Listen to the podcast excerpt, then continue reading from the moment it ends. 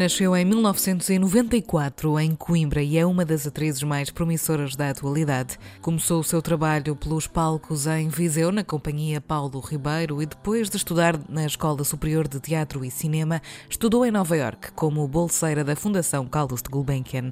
Mia Tomé tem 26 anos e nela vive o amor pela palavra, pela música, pela cultura. Hoje é ela que nos conta as suas histórias e as experiências que fazem dela uma mulher artista.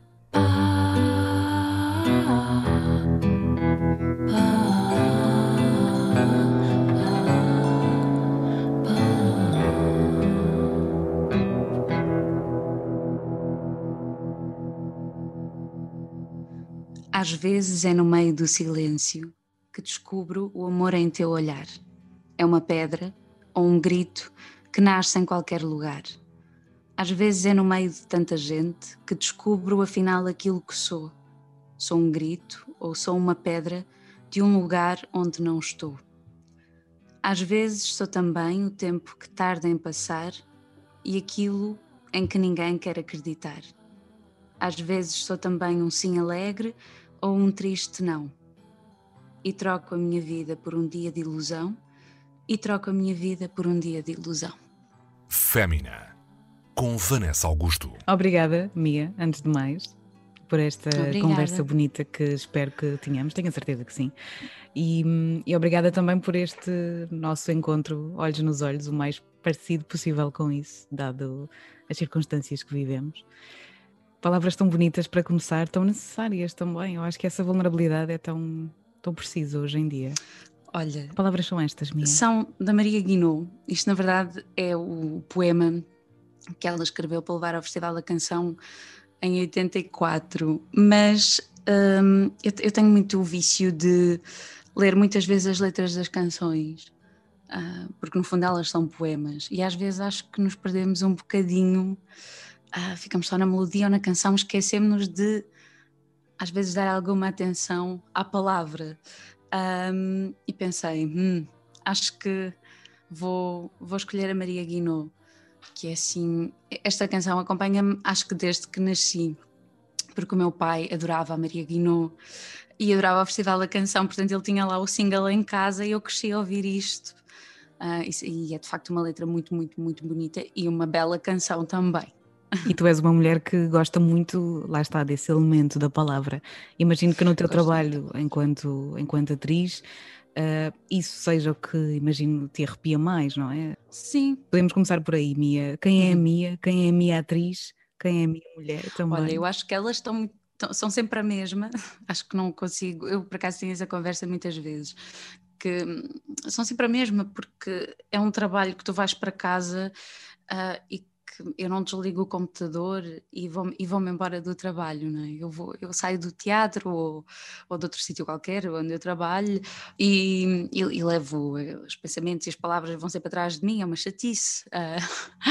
Uh, portanto, sim, a palavra está sempre muito presente, seja naquilo que eu leio, como também gosto muito de música, era isso que te estava a dizer, as palavras, estou sempre atrás das palavras e às vezes as palavras que também não se dizem. Uh, lá está o silêncio. O silêncio que te traz outras palavras interiores, não querendo ser muito pirosa, mas é um bocadinho isso. Essa harmonia que tu consegues ter contigo mesma já te trouxe ou já te levou a lugares ah, muito especiais, imagino, ah, enquanto atriz e enquanto mulher também. A história começa aonde? A história da Mia começa aonde? Olha, eu gosto muito de, de- de dizer às pessoas de onde é que eu sou, porque eu não sou de sítio nenhum. Ah, eu, eu nasci em Coimbra, mas tenho uma mãe de, do Alto Douro, da zona de Fosco de Foscoa, e o meu pai é da Beira Alta, de Viseu. Eu nasci em Coimbra, portanto eu vivi ah, em Viseu, vivi em Coimbra, mas sempre estive muito ligada a Lisboa, porque a família do meu pai parte morava cá. Ah, portanto, andei sempre de um lado para o outro. Aos 17 anos mudei-me para cá, mas passei a adolescência em Coimbra, a infância em Viseu, ahm, e foram cidades que me deram muito. Ainda semana passada estive a filmar em Viseu e estava a pensar, eu, que sorte que eu pude nascer, nascer não, mas passar aqui parte da minha infância, porque é uma cidade cheia de cultura, tenho uma companhia de dança contemporânea desde os anos 90, a Companhia Paulo Ribeiro, onde ia com os meus pais muitas vezes ver, ver os espetáculos. E pensei, pá, que sorte que eu, que, que pronto, não vivi só num lugar, e sinto-me mesmo muito sortuda por causa disso. Uh, pronto, eu tinha o Teatro Viriato em Viseu, o segundo cineclube mais antigo do país uh, está em Viseu, portanto há assim uma cultura muito grande ligada ao cinema. Uh, e, e, enfim, é sempre bom voltar e pensar nessas, nessas raízes. E esse amor eh, pelo teatro, uh, ou essa paixão, não sei, veio de onde? Ou começou a surgir em ti quando? Quando é que tu começaste a ter essa consciência de que isto era mais forte do que tu se calhar podias controlar e que querias mesmo fazer isto? Eh, para a tua vida? Como, como, como cresci próxima do, de um teatro, o Teatro Viriato, que tinha uma, uma programação, sempre teve uma programação muito ativa, uh, eu ia com os meus pais ao teatro, uh, íamos muito ao teatro, ao cinema. E, e, acho que eles têm essa culpa, não é? De, de, comecei a ver, comecei a gostar e um, associado a essa companhia Paulo Ribeiro existe uma escola chamada Lugar Presente, uma escola de teatro, de, de, de, de, música. Por acaso não sei se eles têm música agora, mas enfim, mas eu estudava música na altura também. E então pedi aos meus pais para, para ir para essa escola da companhia Paulo Ribeiro. E foi onde comecei a ter aulas de, expressão dramática. Tinha para aí, sei lá, nove anos. Uh, eu fazia isso com. Tinha as aulas de violino, porque eu gostava também muito de música e foi esse universo todo, desde pequenina que eu fazia aquilo e pensei, ah, se calhar isto também podia ser a minha profissão um dia. Uh, foi, foi um bocadinho assim, mas, mas muito por, ou seja, foi alimentado pela família. Bem alimentado, sim. Quer dizer, a minha mãe nunca me disse, ah, tu vais ter, antes pelo contrário, ela se calhar preferia que eu tivesse sido uma, uma advogada ou uma, uh, uma médica, lá, para, para, não fugir muito.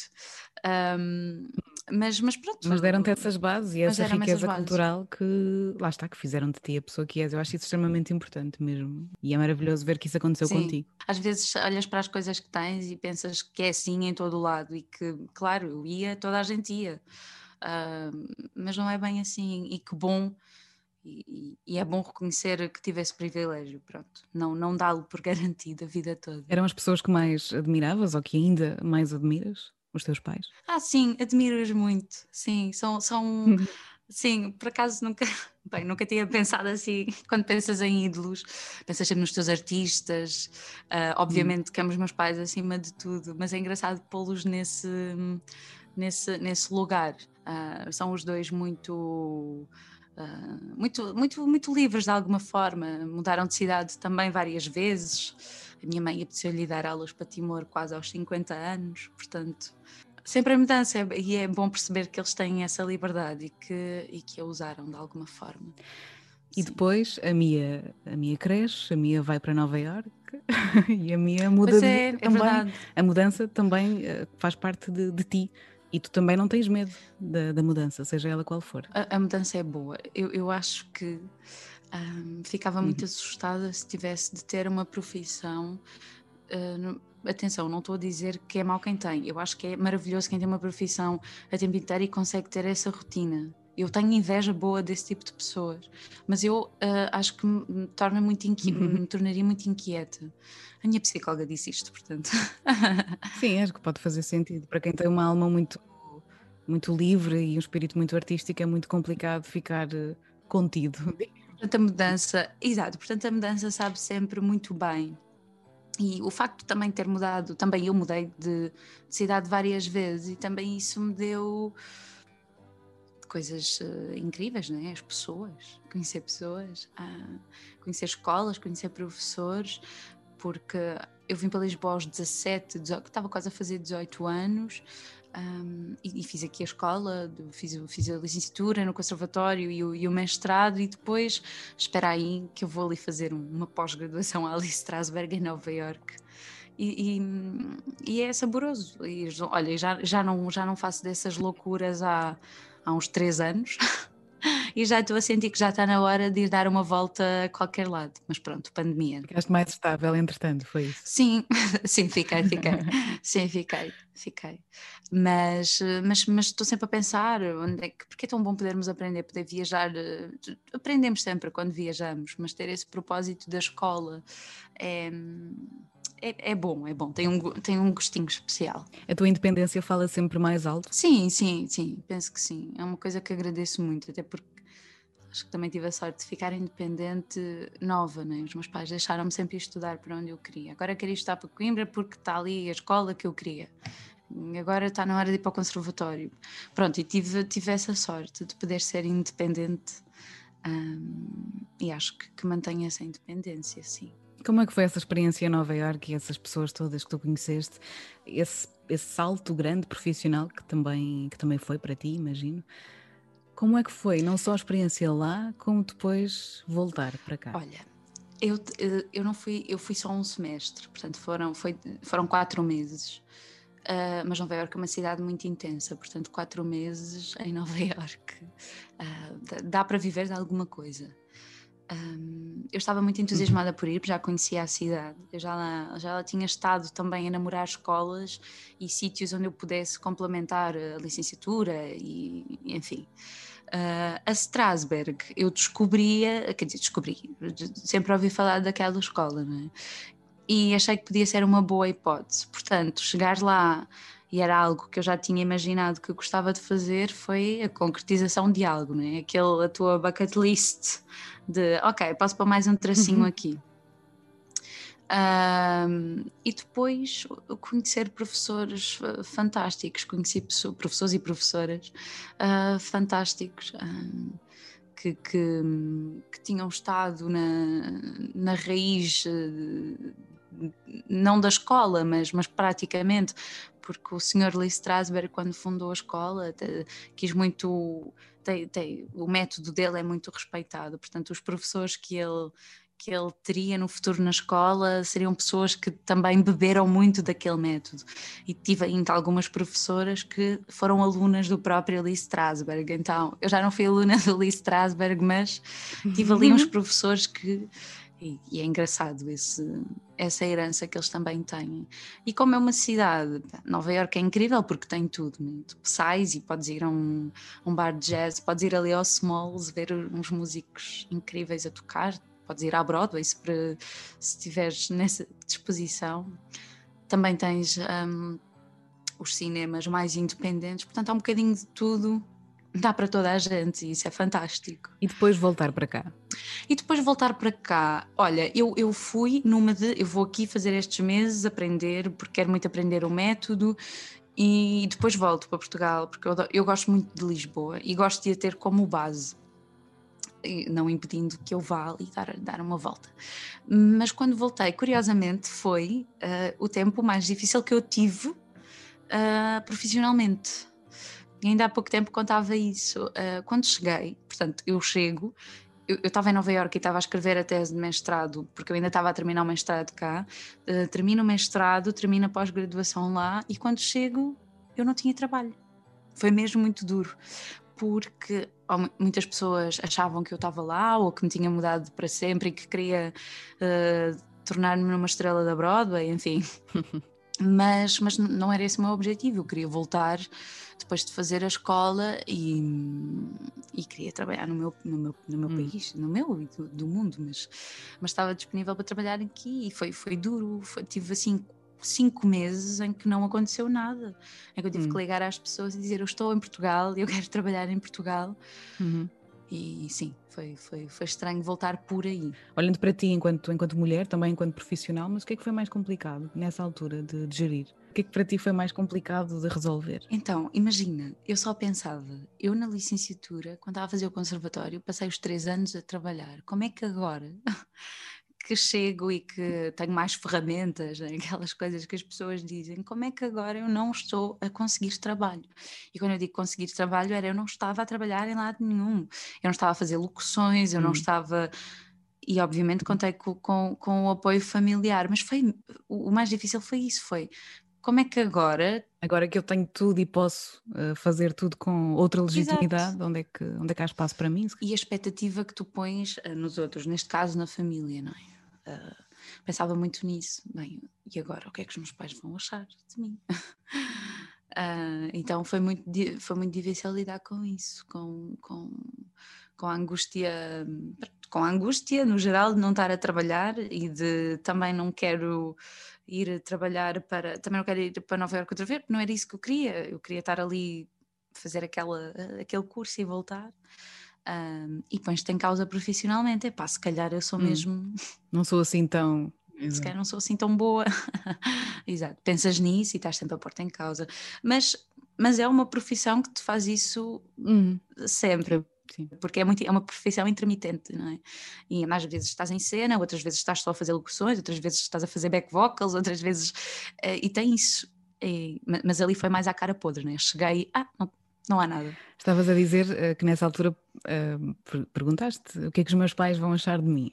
Chegaste a perguntar-lhes uh, isso? Sim, sim, sim, sim. Lembro-me assim de dias mais, mais em baixo, de estar ao telefone com a minha mãe, ou mesmo com ela, e, hum. e de, de, de, falar sobre isso, ou de dizer sou uma desilusão para ti, não sou. Pois, eu não, eu não presto, não é, mãe?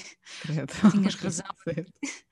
Não, ela, ela, não, ela, puxava, ela sempre me puxou para cima. Às vezes, sempre, às vezes é um bocadinho dura comigo, mas não quando eu estou assim tão em baixo. Quando eu estou em baixo, ela puxa para cima. Ela só me puxa para baixo quando eu estou em cima e ela calma. Sim, ela equilibra, é como o mar, né? equilibra a temperatura das terras. Ela é tipo isso.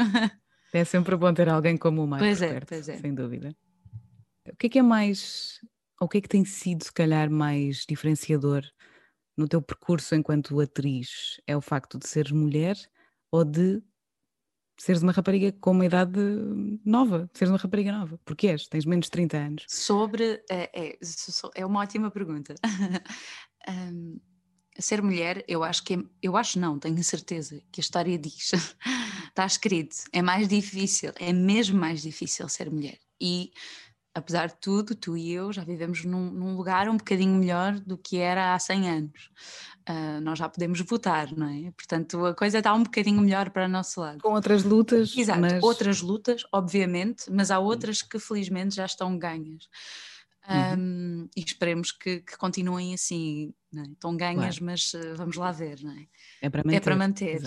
Uh, mas, mas ser mulher sempre foi, eu sempre, sempre achei isso e tenho essa conversa com colegas minhas amigas minhas, não só colegas da área, mas de outras áreas, tu tens que provar sempre um bocadinho mais. Houve uma grande sexualização da mulher, seja no trabalho, seja, seja na vida. Uh, e, e, tu tens que provar, às vezes tu, ouves comentários ao longo da tua vida, ah, só conseguiste aquilo porque. Não, tu, tu, tu, trabalhas, tu estudas, tu aprendes, tu conheces pessoas uh, e eu sinto que tens sempre que provar mais. Uh, e é verdade, durante anos uh, olhava-se para a mulher, a mulher não podia ter uma opinião. Tu abres hoje um jornal e tu, tu vais aos, aos, críticos de cinema, quantas mulheres existem críticas de cinema nas, nas... E atenção, eu, eu adoro e leio sempre a crítica e, e, gosto de ler, é uma coisa que particularmente gosto. Eu tenho uns favoritos, uns críticos favoritos. Mas, mas tu pensas nisso, não é? Há, há muito menos mulheres e isto é, é estatístico, existe, está na história. Em relação à idade, quando eu tinha, eu agora tenho 26, mas quando eu tinha 22 ou 21, uhum. pensava nisso e às vezes uh, achava que também tinha a ver com a idade. Um, uhum. E cheguei a mentir na idade. Foi? Sim, sim, sim, cheguei a mentir na idade. A dizer que eras mais velha? Sim, sim. Cheguei a trabalhar numa produtora de cinema a fazer direção de casting, ou também, eu também dou aulas desde muito cedo de expressão uhum. dramática, e às vezes em reuniões eu pensava, eu não vou dizer a estas pessoas que eu tenho 23 ou 22, não é? Uhum. Vou dizer sim, que tenho sim, és completamente... 29. Colocava a voz. 29, ali é quase. Porque, obviamente, quer dizer, quem, quem me contratava sabia a minha idade, mas às vezes do outro lado, é miúda, é miúda, a miúda não sabe. Uh, é às vezes a idade é um problema, então juntar, como, como tu disseste, não é? juntar. E às vezes a miúda sabe, isso é que é revoltante, uhum, não é? Uhum. Mas és muito posta em causa, eu, eu, sinto muito isso. Sim, sim, completamente. As mulheres são muito postas em causa. Pode ser um problema, sim, sim. Mulher inteligente não pode ser bonita, não é? há este tipo de frases que tu podes ser o que tu quiseres, não é? Que é isso de ser bonita. Sim, até podes usar batom vermelho. Até podes usar batom. Não. Qual é que foi para ti o maior, eh, maior ou melhor ou mais compensador desafio profissional até agora? E isto eu estou, atenção que estou a fazer esta pergunta, mas estou a lembrar-me inevitavelmente do filme que fizeste em 2020 uh, eh, com Matilde Calado, porque, porque acho que é um filme muito importante também para trazermos para esta nossa conversa, mas também sendo um projeto que realizaste durante a pandemia, uh, imagino que tenha sido muito desafiante. Claro, claro. Sim, o Como Gado foi, um, é um manifesto, acima de tudo é um manifesto. Eu escrevi para, para, para, o, para o Expresso Vida Extra durante um ano, portanto eu tinha uma crónica regular eh, semanal e quando a crónica terminou, essa última crónica que eu tinha escrito não chegou a ser publicada. Portanto, era um texto que eu escrevia sobre a forma como Hitchcock tratava mal as mulheres porque é, é do conhecimento público que o senhor não era muito agradável com as suas atrizes, sobretudo, ou melhor, com as suas uh, trabalhadoras mulheres, não é? Um, e então a crónica não foi publicada, eu fiquei assim um bocadinho triste. E, e, e, pensei, bem, vamos ter que fazer alguma coisa com isto. E eu e a Matilde trabalhamos juntas e ficámos amigas e acreditamos assim em algumas coisas. Um, temos coisas em que acreditamos em, em comum. E, e, eu pensei, bora fazer alguma coisa com isto. E então a ideia era fazer um, um filme não em formato pandemia, íamos estar juntos para poder filmar e, e usar imagens de arquivo, porque a Matilde a Matilde Calado é fantástica no que toca a trabalhar imagens de arquivo e a usá-las e, e transforma uma imagem parada num filme. Ela, ela tem essa capacidade. Um, e a ideia seria essa: íamos encontrar-nos, falar do guião, porque a crónica estava em formato crónica, podia ser aborrecido para cinema, portanto o reescrevi. Ah, veio a pandemia e nós pensámos, vamos fazer isto na mesma, porque não é tempo de parar, nós temos as nossas profissões, este é um projeto independente, um, mas vamos fazê-lo porque mais, mais do que nunca é importante referir este tema. Uh, e atenção, nós somos as duas fãs das obras do, do Sr. Mestre Hitchcock. Nós não estamos a dizer não vejam os filmes, são horríveis. Estamos só a referir que o que acontecia naqueles sets de filmagens era muito desagradável. Então tu tens relatos de atrizes que mais tarde vieram, vieram falar uh, publicamente sobre o terrível que era trabalhar com, com ele. A atriz do, do, do Rebecca, que é um dos meus filmes preferidos dele, não me lembro agora do nome dela, uh, mas ela veio contar que durante a rodagem ele punha completamente louca, ele gritava com ela, tratava mal para pôr assim, no estado de, de ansiedade, como se ela não fosse atriz o suficiente para poder fazer isso com uma técnica ou, ou de outra forma. Não é? A Grace Kelly mais tarde também vai falar uh, das, das, pequenas torturas e a esposa do Hitchcock, a Alma, acho que é a Alma, e ela escreveu com o Hitchcock uma série de filmes. Ela não está acreditada em nada.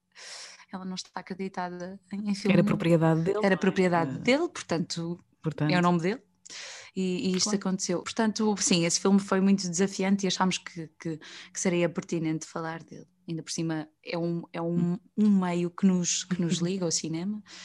Um, portanto, decidimos fazer isto. É um pequeno manifesto, mas estamos muito ansiosa de o mostrar e, sobretudo, de gerar um diálogo um, sim, ele. porque o filme estreou o ano passado, exato, em 2020, no final de 2020. Sim, sim, sim, em novembro, e há planos para 2020. que uh, possamos todos vê-lo brevemente, é isso? Sim, ele vai fazer o seu percurso nos festivais, okay. um, alguns lá fora, outros cá, vamos revelar em, em breve.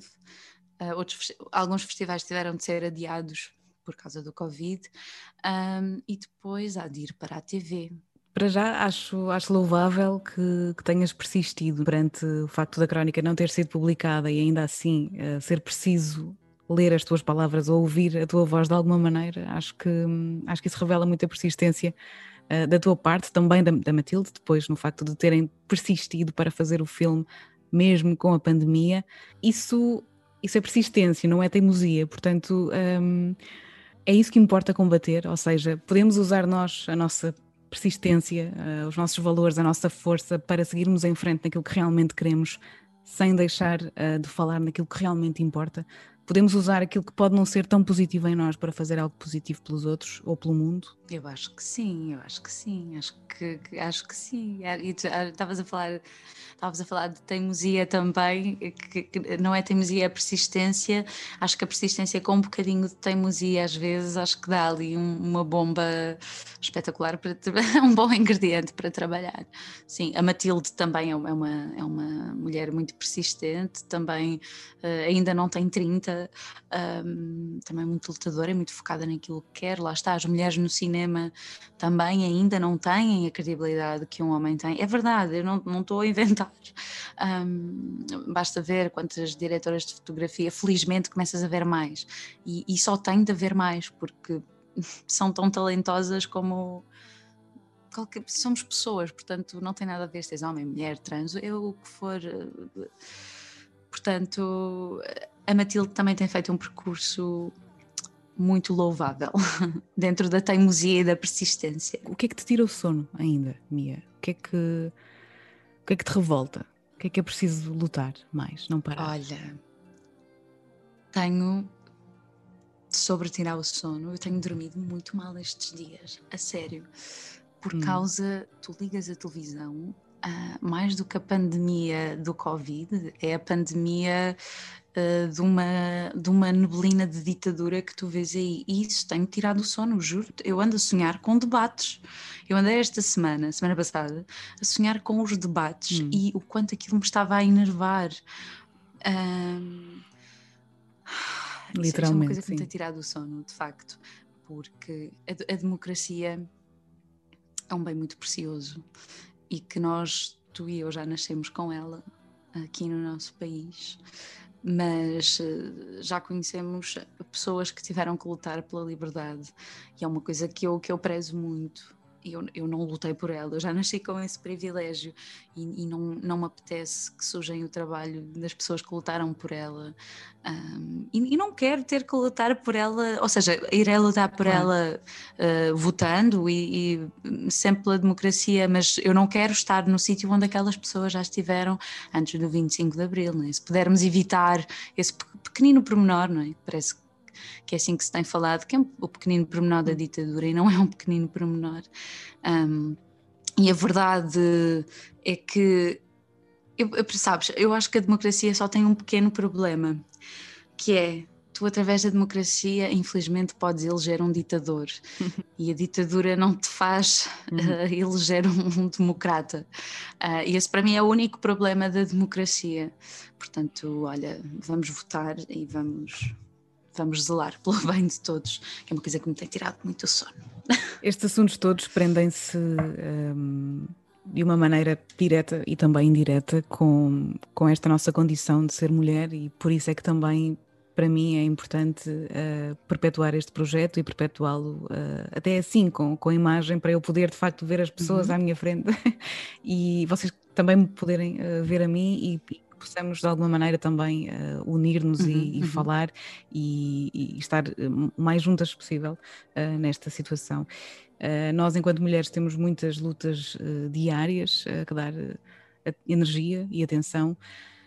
E é nesse sentido que te pergunto, Mia, se, hum, se, para ti já foi um problema ser mulher, se já sentiste que se, se fosses um homem ou se tivesses nascido com outro género, se a tua vida teria sido mais fácil em algum momento? Assim, em algum momento específico, uh, algo, algo que tenha, que eu diga, ah, se, se, eu fosse homem teria conseguido aquele cargo. Não, não assim tão, tão, tão à letra, não, mas em, em alguns processos, sim, o facto de ser mulher foi posto em causa. Ainda posso falar de um projeto recente onde trabalhei, infelizmente, uh, em que eu não estava a acreditar um, na pessoa que, que, que, tinha à minha frente a dirigir-me, de facto, não, não, não faz sentido nenhum. E, e mais do que misoginia, é também a falta de educação. Um, e, e, e, sabes, eu já trabalhei com ensinadores da velha guarda e há muito o mito de que, podem, de que pode acontecer às vezes as coisas não serem tão agradáveis e um bocadinho fora do tempo.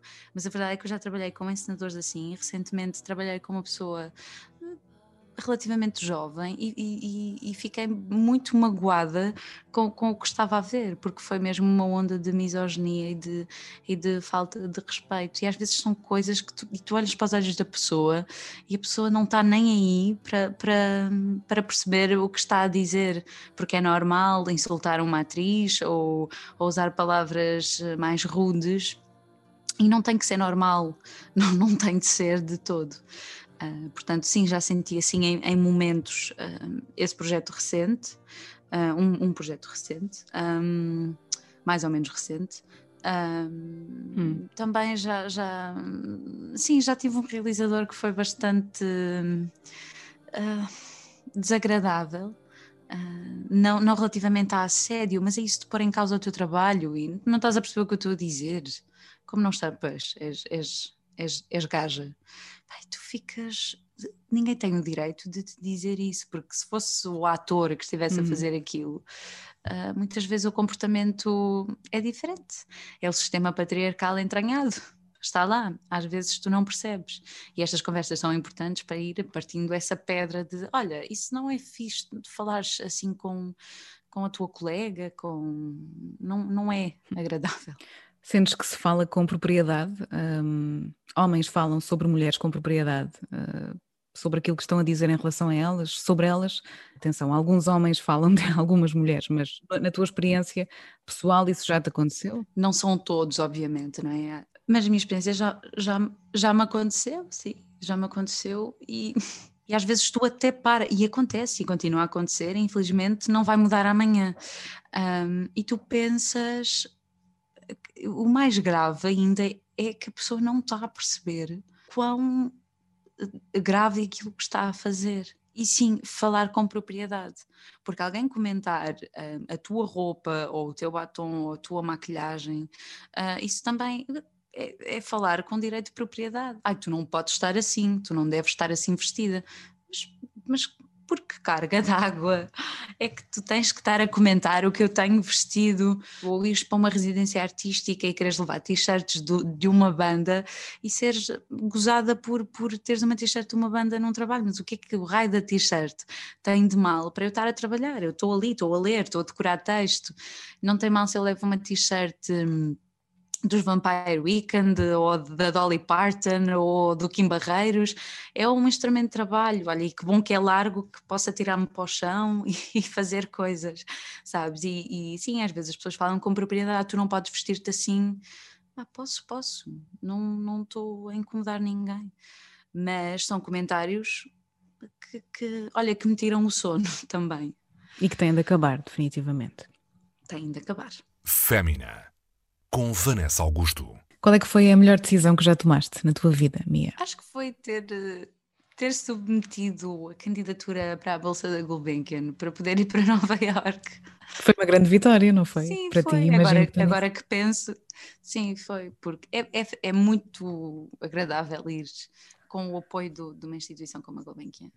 É, é diferente, não é? Uhum. Podia, pronto, sei lá, é, é diferente estou aqui porque a Gulbenkian apoiou este, uhum. esta, esta decisão, sim, isso foi, acho que sim, foi carregar no enviar candidatura, submeter candidatura, sim. Sem medo? Sem medo. Ou tiveste medo? Não, sem medo.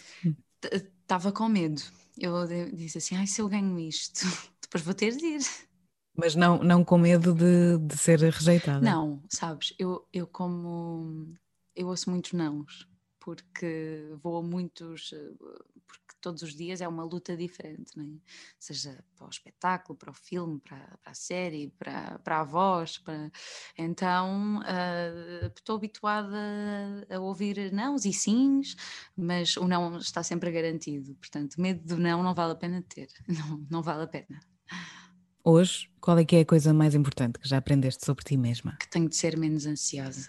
Ao nível de de saúde mental? Eu sou muito ansiosa. É, ao nível da saúde mental, da saúde cardíaca, eu sou, tenho taquicardia, imagina, tenho 26 anos. Ah, isso tem a ver com a minha ansiedade. O que é que tens feito então? Fechar os olhos, respirar fundo. Respirar é mesmo uma coisa importante e nós ignoramos isso porque está aqui, não é? Está sempre. Mas às vezes não fazemos isso bem. E eu, eu comecei a ter consciência da minha respiração. A trabalhar eu tenho, mas na vida normal uhum. é diferente. Então estou sempre estressada e é importante às vezes parar e, e, respirar fundo e perceber que, ok, a vida nós não duramos para sempre, mas calma, mas calma, é um dia de cada vez. Tentar ver as coisas assim, é um dia de cada vez e amanhã logo se vê. Isso, isso tem-me ajudado. E respirar. Às vezes dou para mim sozinha, sei lá, estou a cozinhar e começo a fazer respirações de sequências de 10. Assim. Ajuda muito, não é? ajuda. Tem vindo a ganhar cada vez mais importância para ti a se encontrar de um mundo interior de paz, que não seja suscetível às agressões todas que vêm do exterior. Como é que tens feito isso? Como é que a minha de 26 anos tem feito isso, tem feito esse caminho tão importante? Eu acho que é bom em casa sentirmos bem. Uh, porque às vezes tens muito a coisa de ai, vou sair, vou ter com os meus amigos, e a verdade é que as coisas melhoram sempre, né? estás com as pessoas que gostas, vais dançar, mas a pandemia também me veio ensinar isso, né? e, as, e a pandemia veio ensinar isso, que de repente tu tens que aprender a estar bem contigo primeiro. Uh, porque o resto pode não estar, portanto, tu tens que estar bem contigo. Então, um exercício que eu ando a fazer de, de, de, de, gostar de estar onde estou. Estou em casa, que bom que estou em casa, que bom que, que bom, quer dizer, pronto, tentar fazer de, de, estar bem no sítio onde estou e, ou tentar aprender alguma coisa no sítio onde estou. Estás na rua, está frio e perdeste o autocarro. Ai, pronto, tentar lidar com a situação de uma forma. Pronto, não era para ser aquele autocarro, é, tinha de ser assim. Oh, Mia, dizias que um, estás habituada a ouvir eh, muitos nãos e, e, por isso o não não é, não é um problema. E dizer o não? Quando era mais nova era mais difícil dizer não. Depois vais aprendendo que dizer não é tão importante como dizer sim. E que às vezes uh, é mais importante dizer não, não é? Porque a decisão faz mais sentido se não for feita ou se disseres um não. Mas, mas lembro-me quando era miúda tinha muita dificuldade. Imagina, às vezes ah, de, de, os amigos que te pedem favores e às vezes às vezes não, não, não pode estar a 100% para todo o lado, né? todas as vias não podem estar abertas uh, e pronto, tive que aprender a dizer, a dizer não, olha, às vezes custa muito dizer não a trabalhos, mas tu também tens que, que, que te pôr no teu lugar, seja para o bem, para cima ou para baixo, né? e às vezes oh, às vezes é importante dizer não. Recentemente tive que dizer não a um trabalho e fiquei assim um bocadinho triste. Era um projeto que achei, achei, achei que podia ser eh, interessante para mim, mas infelizmente eh, não por culpa da, da produção, mas não estavam, as condições não seriam as tabuladas e então eu tive mesmo que dizer que não. Mas ficou mas ficou muito. Mas fico triste e custa dizer não. Acho hum. que se calhar agora custa mais dizer claro, não. uma questão de princípio. Foi, foi, foi tão calejada ao longo da vida.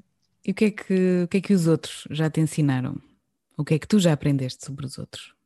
Se calhar são duas perguntas diferentes. Olha, um, a, ter, a ter esperança. Sim, já aprendi muito isso com, com, com algumas pessoas em particular e às vezes sem elas saber sem elas saberem que, que me estavam a passar isso. Mas a esperança é uma coisa muito importante e já tive assim pessoas que, que me salvaram com, com essa aptidão de passar esperança sim. E a esperança também é uma coisa que se aprende porque a ter esperança. Hum. Porque cada dia é um dia, não é? E às vezes acreditas mais ou menos em ti. Confiar no universo, é isso? Sim, confiar no universo, confiar, há, uns chamam-lhe fé, outros chamam confiar. Eu gosto de chamar fé também e confiança, uhum. também gosto de chamar universo. Um, sim, confiar é importante. É importante, nós, o mundo está feito para confiarmos. Tu passas num semáforo e tu vais confiar que a pessoa vai parar porque está verde para ti, pessoa peão. É, porque confiamos tão facilmente num semáforo e tão. Pois. De uma forma tão difícil em, em nós mesmos. Ou no é verdade, às vezes parece que confias mais no outro né, do, que, do que em ti, mas a confiança e a esperança também te traz alguma confiança depois para ti e é fundamental ter confiança em ti próprio. Mia, é o final da nossa conversa. Uh, pedi-te para trazeres um livro também um disco e ainda uma canção para fechar esta nossa conversa. O livro está aqui, olha. Uh, pá, eu adoro a Patti Smith. Eu não sei se já alguém trouxe este livro ao teu podcast. Eu não ouvi todos os episódios. Ah. Já, já, sim. a Silvia trouxe o Ano de Macaco, sim. É um belo livro. E eu quis trazer do, de uma autora, por acaso eu neste momento estou a ler um do José, do José França, José Augusto França. Pensei, estou a ler esse, mas eh, queria falar do da Petty, porque li-o li em setembro ou outubro, e enfim, é um livro que está cheio de presságios e tá, Petty Smith é uma grande inspiração ah, porque ela foi tudo, foi e é tudo, mas foi tudo o que ela queria ser e passou por tantas. Foi da poesia, foi do teatro, ela chegou a fazer um espetáculo na Broadway, isto é espetacular, um, há muitos anos. E então pensei que seria uma boa sugestão. Depois, olha, o álbum, que é o disco que eu pensei, eu não o tenho em vinil. Uh, ainda espero vir a ter, que é o último disco da Lorraine, o Morning and Melancholia. Estou muito apaixonada por esse por esse álbum. Ela, é, ela é fantástica, tem assim um, um gostinho country uh, e, e, ela podia ser assim uma neta do Bob Dylan, estás a ver? Assim uma coisa folk, country, muito, muito bonito. E ela escreve muito bem. Fiquei, uhum. foi a minha uhum. crush de 2020 esse álbum. So I could see your face once more.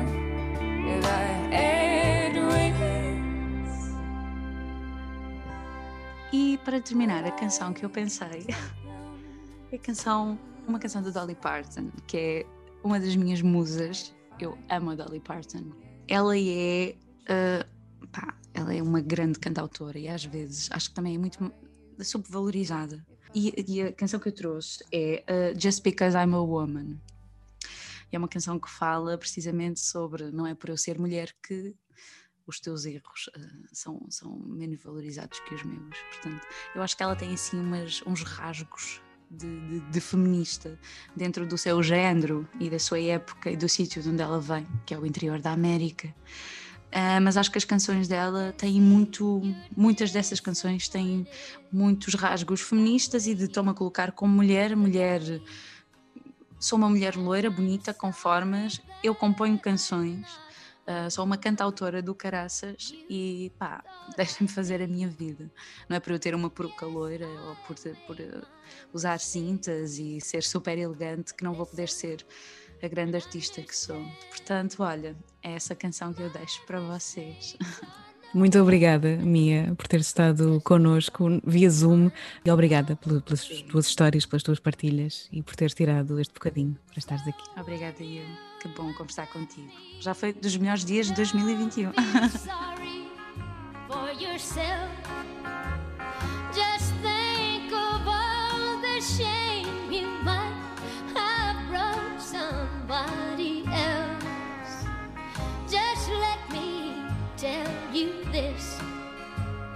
then we'll both know where we stand. My mistakes are no worse than yours just because I'm a woman.